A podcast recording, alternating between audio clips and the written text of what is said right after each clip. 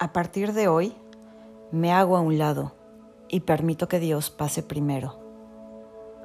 Que Dios me abra los caminos. Permito que me quite los obstáculos. Que me resuelva el presente y el futuro. Y que me provea infinitamente por el simple hecho de existir. Así ha sido siempre y así será. Y por todo lo que se oponga a ello, lo siento mucho. Por favor, perdóname. Te amo. Gracias. ¿Qué más es posible en mi vida cuando permito que Dios se encargue de mí?